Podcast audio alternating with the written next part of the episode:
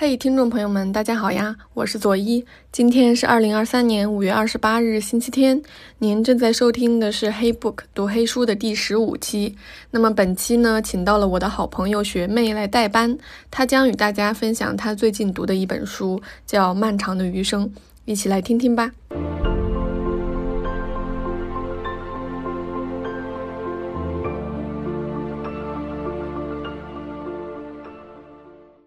各位听众，大家好，我是主播的好朋友学妹。我今天想和大家分享我近期读过的书《漫长的余生》。《漫长的余生》这本书是北京大学历史学罗新教授去年出版的一本新作，以宫女王忠儿为视角，重述了北魏时期从献文帝到孝明帝近八十年的历史。《漫长的余生》这本书的主人公。或者说，作者最初预设的主人公是一个名叫王忠儿的宫女。无论是她所属的年代，还是我们从今天来看，王忠儿在某种程度上都是幸运的。在那个战火纷飞、时局动荡的时代里，王忠儿出生于南朝刘宋的中下层官僚家庭。她嫁给同样社会等级的夫家，战争中被掳掠到北方的宫廷里。三十岁的时候做了宫廷里的奴婢，一直生活在宫中，活到了八十六岁的高龄。王忠儿晚年出家，做了比丘尼，法号慈庆，后来又做了孝明帝允许的保姆。但是她一直生活在宫中，最终在洛阳昭仪寺去世。而和绝大多数如青烟一般散入虚空的普通人不同，因为一篇他的墓志。本淹没于岁月深处的王忠儿，得以在千年后推送到我们面前。借着作者的费心挖掘，我们得以窥探遥远的往昔和随他长灭的历史人物与故事。那么，在今天的播客当中，我将从微观史学、历史的多重叙事、古代宗教与女性庇护等方面，依次和大家聊一聊这本畅销的历史读物和我作为一个普通读者、一个普通人的一些感受。为什么是王忠耳？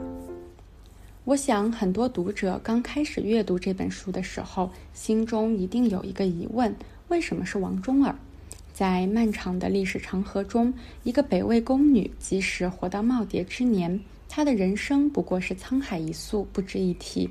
历史学者不为王朝皇帝写史，不为王公贵胄列传，不为传奇豪侠写事，却抓住了一块偶然出土的墓穴和上面寥寥数语的墓志，努力拼凑出一个宫女的一生。历史学家为什么要花大篇幅查考资料，为一个宫女作传呢？难道史学界已经穷尽了可写之人、可考之事了吗？其实，为宫女作传，为普通人写史，谈默默无闻之人，讲淹没在历史中的一粟，是近年来史学界热门的微观史学研究。微观史学的研究者们抛弃了传统的宏大的叙事模式，落脚于浩如烟海的史料中的小人物、小事件。重启讲故事的模式，多角度、多层面地对历史进行分析和阐释。例如，意大利的著名微观史学家金茨堡就曾经依据16世纪的一场审判文献，推演出了一位不通文墨的磨坊主的一生，并从他的奇思怪想中分析出当时口头文化的示威以及人文主义背景的异端思想是如何与农民的世界联系在一起的。历史在微观史学者看来，不再是那些搅动时代的风云人物，也不再是权力顶端的支配者。史学家们也不再是御前执笔的庞大国家机器的一份子，而是在历史的长河中搜寻，找到那些侥幸因为文字而留下只言片语的普通人，重述他们的故事，重新审视和打量那个时代的人们斗争过后留下的变形的痕迹。作者罗星自己在《漫长的余生》的访谈中曾经说道：“以下是他的原话。这半年来，经常有人问我，你为什么要写王忠尔这样一个普通人、边缘人？我在这儿做一个正式的回答：历史学家有责任为历史上那些没有发生权利的人发声，为他们讨回哪怕有限度的一点点公道。”历史上人口占比远小于百分之一的那些人，统治阶级的那些人，他们活着时霸占了远超百分之九十九的全社会的财富和权利。这当然是极大的不公平，是无论如何批判都不为过的不平等。然而，很少有人意识到，当这些人死去，成了往昔的一部分之后，由于这个阶级对于文字书写与历史编纂的垄断。这些人，这些死去的人，这些死去的统治者，他们干脆霸占了百分之一百的民族记忆，成为历史书写的唯一对象。可以说，统治阶级借助历史书写，进一步扩大了原先事实上的不平等。而历史书写在这里发挥什么作用，扮演了什么角色呢？那就是历史书写把往昔世间的不平等扩大化了。绝对化了，正当化了。通过这一番操作，通过这种对往昔 the past 不平等的扩大化、绝对化、正当化，历史书写为同类型不平等在当今就是我们现在的不平等的存在提供了合法性。同时，这种不平等也会为在未来的延续提供了理由和保障。由此可见，历史书写是多么值得历史学家反思啊！也就是你写的历史是什么历史？在往昔、当今与未来 （the past, the present, the future） 之间，历史书写不是没有价值取向的，不是没有先入之见的，不是没有目的和方向的。往昔是无限巨大的时间与空间，这个事实本身就注定了历史书写的无限多样性。于是。作者怀着雄心、悲悯和变革的意志，选择了王中尔这样一个普通人，书写普通人的困境与微观史学的搏杀。为平凡人写史，为普通人作传，是微观史学的落脚点和书写目的。但是在实际写作中，微观史学却面临着不小的困难。最大的困难便是史料的匮乏。《漫长的余生》这本书唯一可以依托的与王中儿本人直接关联的史料，只有一份短小的墓志，一共只有七百六十四个字。作者只能从这几百个字的墓志里，结合当时的历史背景与风物，推测出王中儿漫长而曲折的一生。史料的极度匮乏是微观史学家往往会遇到的困境，而文献的短缺让人物立传直接陷入僵局。于是，在更多时候，微观史学变成了一个视角、一个影子、一个片段，乃至是历史学家们的一个态度。例如，美国历史学家石景谦的名作《王室之死》，这本书讲述了明末清初山东郯城、淄川农村人民的贫苦生活。但是由于文献的匮乏，石景谦只能依据郯城县志和其他地方的方志，以及大段罗列蒲松龄的志录来讲述那个年代普通人的苦难。而这本书的主人公，也就是标题里的王氏，一个与人私奔，最后惨死在丈夫手下的苦命女人，并没有获得作者太多的篇幅。王氏直到全书最后四十页才出场，又很快被杀害。短短十几页，她的叙述就画上了句号。她死后，丈夫的杀妻案倒因为史料的相对丰富而获得了更多的叙述。那个时代的女性命如草芥，自然是无法获得书写的权利的。即使史学家们试图将目光聚焦在一个普通人身上。但是巧妇难为无米之炊，资料的有限困住了分析与研究的深度。在现实的局促下，微观史学很容易就沦为全书的一个视角、作者的一个姿态，乃至于史学作品引人关注的一个噱头。因此，在如今流行的微观史学作品中，微观史学小人物视角留为了历史叙述的一层面纱。揭开这个面纱之后，书中大篇幅的依然是帝王将相之事。上位者们生前掌握了权力和资源，身后依然迫使史家们围绕他们进行观察、研究和写作。在漫长的余生这本书中，虽然作者罗星有着为王中而立传的决心，但苦于资料短缺，这本书中大部分的内容依然是皇帝、妃子、外戚和能臣。王忠尔由主人公蜕变为北魏历史的蝎子，借由他漫长的余生，作者展开了多角度的叙述，不得不将落脚点和重心放在了他的那个时代里搅动风云的人物身上。练就一个作家的本领，历史的多层重述。虽然王忠儿称不上一个视角，只是一个影子，但是由王忠儿展开的历史故事却精彩纷呈。历史学家虽然不能像小说家那样畅想和虚构，但是依然可以借助修辞、想象、文字编排、情节设置乃至论证模式，去讲述一个又一个引人入胜的故事。而《漫长的余生》的作者罗欣，则是一位讲故事的大师。他笔下的北魏历史脉络清晰，对历史人物多层面展开、多角度分析，分析探讨了历史的多重可能，并且在叙述上呢充满了人文关怀，将过去和现代关联在一起。我几乎是一晚上读完了这本书。在过去的史书当中，一般认为宣武帝元恪是一个刻薄寡恩的人。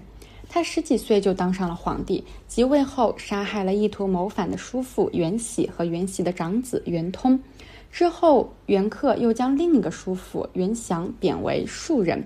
袁祥不久就死于关押的太府寺。而四年之后，宣武帝袁克又忌惮名高望重的叔父袁协，袁协被逼饮毒酒而死。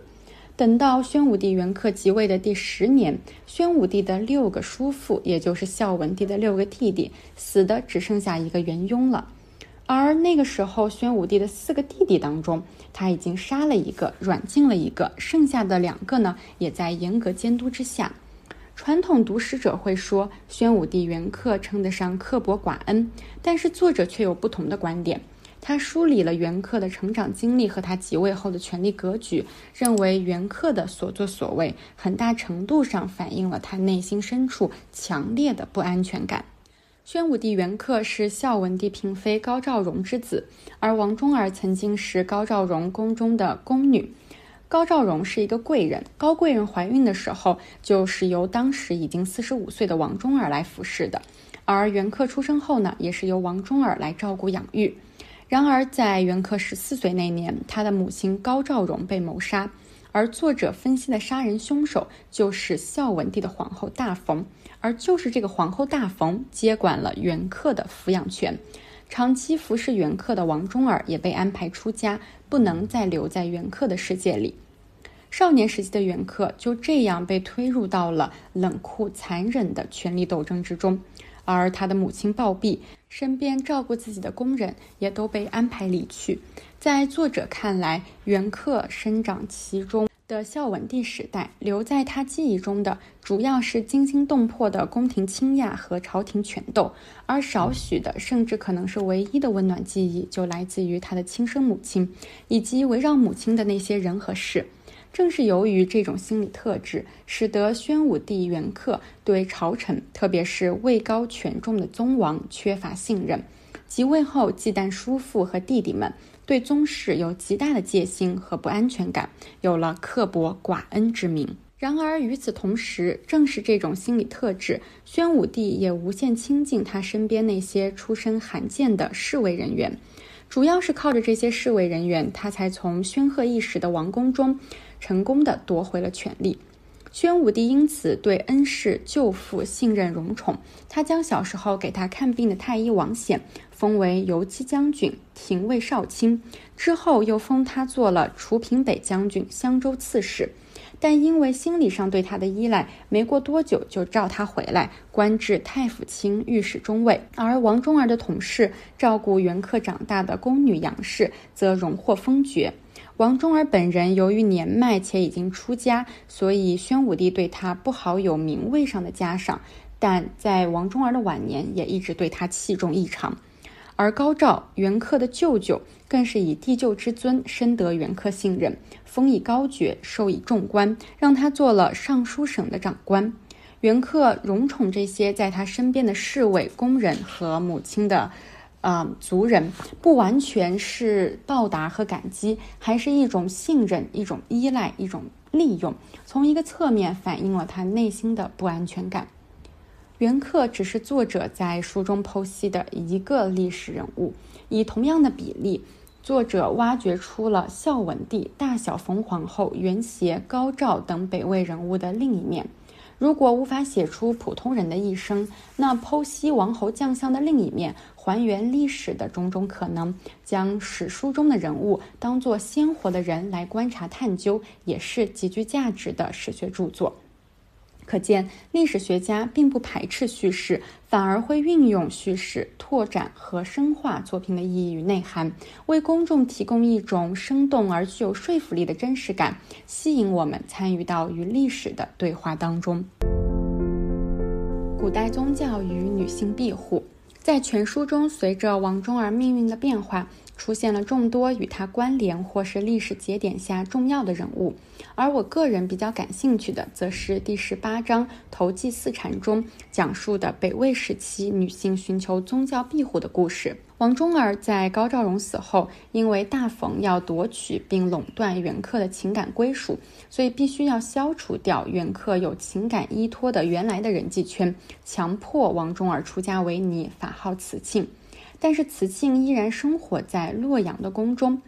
女性出家为尼，一方面在当时是上位者对女性做出的惩罚，将她们与原来的世俗社会隔绝开来，让那些原本上层女性的生活变得相对艰难起来。但是另一个方面，女性出家却也是其实的女性借着宗教的庇护而所享有的新的空间与自由。在这本书的引言中，罗星曾经说道。北魏迁都洛阳以后，被废或失势的后妃有不少出家为尼的。无论是否自愿，比起佛教传入之前同样情形的那些宫廷女性，比丘尼的身份使她们能够获得某种程度上的自由与新生，至少能保持某种相对独立的社群生活。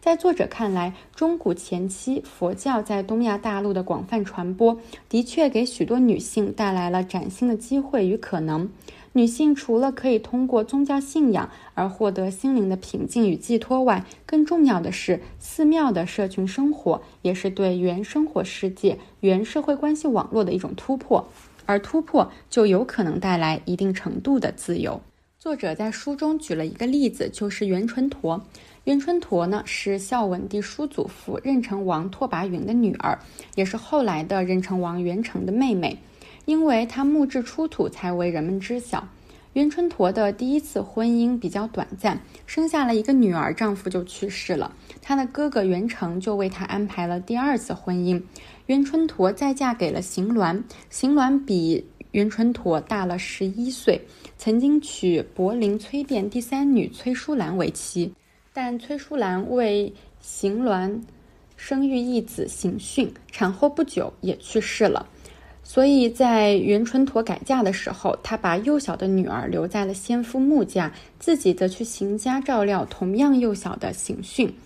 邢鸾在后世的记述中呢，以宅邸豪华、多金玉宝玩而有贪财之名。袁春陀的第二次婚姻比第一次要长久得多，差不多有二十二年，直到邢鸾五十一岁时呼唤暴疾而终。邢鸾死的时候，袁春陀刚刚四十岁。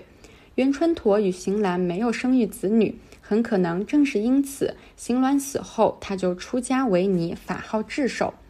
他出家为尼，可能并不仅仅是因为参透了“乐从苦生，果由因起”，而可能是另有考虑。当时，邢鸾与前夫人崔淑兰所生的邢逊已经二十四岁，已经成家立业。而同时，袁春陀与前夫穆氏所生的女儿差不多也在这个年纪，也已经成家立业。